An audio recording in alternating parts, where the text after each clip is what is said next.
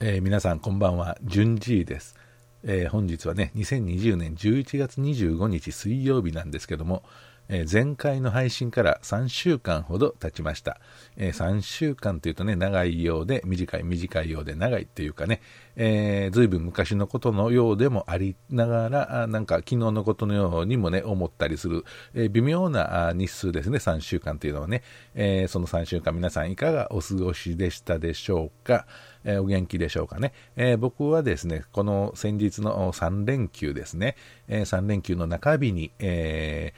南港 ATC というね、えアジアトレードセンターというところのショッピングモールにある ATC ギャラリーで、えバンクシー店をね、え見てきたんですけども、えー、そんなことをね、ちょっと今日お話ししたいなと思うところでございますので、えー、どうぞ最後まで、えー、聞いていただければ嬉しいと思います。それでは、順次の花歌茶屋始まります。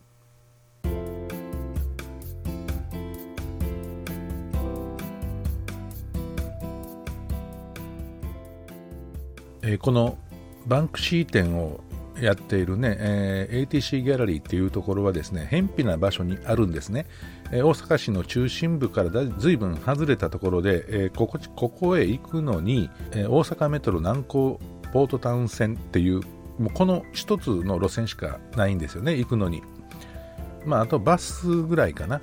あですので公共交通機関が少なくて非常に不便なところなんで、ここにある ATC アジア、えトレードセンターっていうねバカでかいビルなんですけどももうあんまりね人が来ないというか人気がないというか大阪の人も忘れてるような場所なんですけどもこういうとこにこういうのがあるのかがね不思議でしょうがないんですけどもね、えー、ここでね ATC ギャラリーっていうところのこのバンクシー店ですけどもねやっぱりね、あの、偏僻な場所で人が来るのかどうかわからないようなところにもかかわらず、このバンクシー店というのはね、人気があるんですね。たくさんの人が来ていましたよ。やっぱりね、あの、内容ですよね。えー、例えば、山奥のお蕎麦屋さんってね、えー、非常に、えー、もう都会から車で2時間ぐらいかけて行かないといけないようなところでも、行列ができるっていうのはね、やっぱりそのお蕎麦が美味しいからなんですよね。要するに中身で勝負っていうことなんですよね。このやっぱバンクシー店も中身で勝負が、えー、ということで、え、これが功を奏して、え、こういう偏僻な場所にでも人がたくさん訪れてるっていうことになるんですよね。やっぱり、えー、何でもそうですね、コンテンツの強さというか、内容というか、これが大事なんですよね。ということはですよ、えー人間ね、えー、見た目っていうのとね、この中身がコンテンツとすればね、近い、便利、えー、なんていうんですかね、おしゃれっていうこのが人間の見た目ってするならば、コンテンツの内容っていうのはやっぱり中身なんですよね。えー、っと、何が言いたいかっていうと、やっぱりね、あのー、僕のようにね、ルックスが悪い人間はね、やっぱりコンテンツで、え勝負するしかないんだと思うんですね。えー、だからですね、えっと、この偏僻な場所にあっても、人気のお店とかね、今言ったお蕎麦屋さんとか、そういうところにね、やっぱり、えー、ぐっと惹かれるものがあるんですね。えー、例えばね、黙っててもかっこいい人っていうのはね、もう黙っときゃいいんですよ。ところがですね、あのー、偏僻なとこにある人間、人間の偏僻な、えー、ルックスの悪い人間ですね、要するに、はね、えー、もう喋るとか、えー、何やろ、絵を描くとかね、えー、歌を歌うとか、なんかこう、自分の得意技をですね発揮しないことにはあなかなか人に認めてもらえないっていうかね人を見かけで判断してはいけないよと言いつつもえー、人って見かけで判断してしまうものなんですよね。えー、この辺がね、難しいところでね、えー、何を言い出すのかちょっとわからないんですけどもね、これがバンクシー店とどう関係があるのかっていうと、一個も関係ないんですけどもね。えということでね、でもね、あの、なんていうんですかね、バンクシーっていう人は、え結構皮肉とかあ揶揄したりとかうんそういうところのモチーフにして作品を描いたりする人ですよね。えー、ということはですよ、え素直ではないのかもしれない素直な気持ちを持っててでそれをその精一杯の表現方法で、えー、批判したり自分の意見を伝えたりするっていうことですよね。えこれでですねこの何ていうんですかものすごい人気を誇るバンクシーなんですけどもえー、ちょうどね、えー、だいたい1時2時間1時間半ぐらいかな、あのー、ギャラリーでね、えー、作品を見てた時間がそれぐらいなんですけどもね、えっ、とね、1つ2つ見てるとね、なかなかシャレが効いててユニークで、え大したもんやなって思うんですけどもね、この1時間半ぐらいね、いっぱい見てるとね、なんかだんだんしんしんどくなってきてね、えっと、要するに何て言うんですかね、えー、毒も少し、えー、体に入れるとね薬になるっていうところもあるんだと思うんですけども毒をねこんだけたくさん食らうとやっぱり毒は毒なんですよね。もうなんか僕は頭がね痛くなってきてましたね。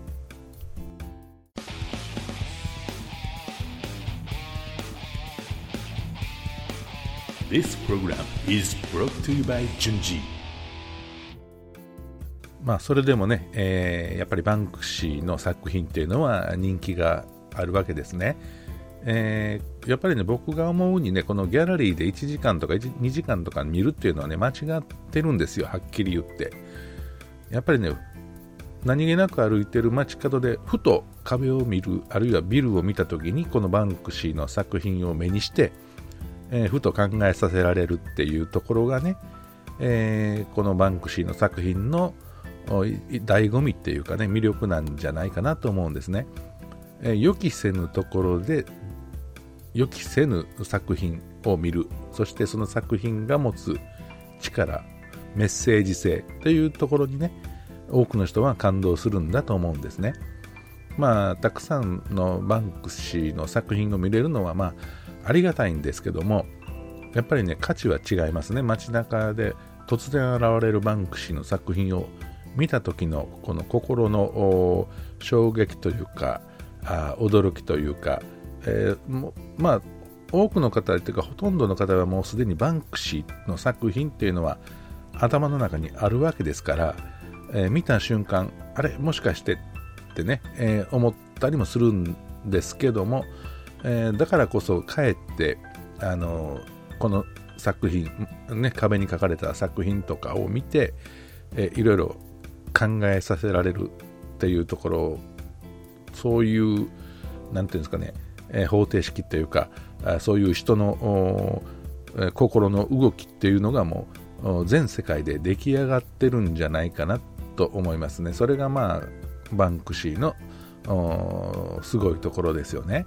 えー、僕がね壁に落書きしたところでね、あのー、怒られるだけなんですけども、えー、やっぱりねここまで、え全世界の人がね注目するっていうのはあやっぱり、え天から授かった才能だと思いますね。まあ努力もあるんだろうけどもやっぱり才能ですよね、えそういったところに多くの人が心を動かされているわけですね。えというところでですね、えー、この辺で、えー、今日は配信を終わりたいと思います。というのもね、もうちょっとね、喋る、喋ることはたくさんあったんですけども、えー、と3週間というね、このブランクがあったがゆえに、えー、この音声を収録する、えー、アプリケーション、ソフトですね、パソコンのソフトがいつの間にかアップデートをしなければいけない状況になってて、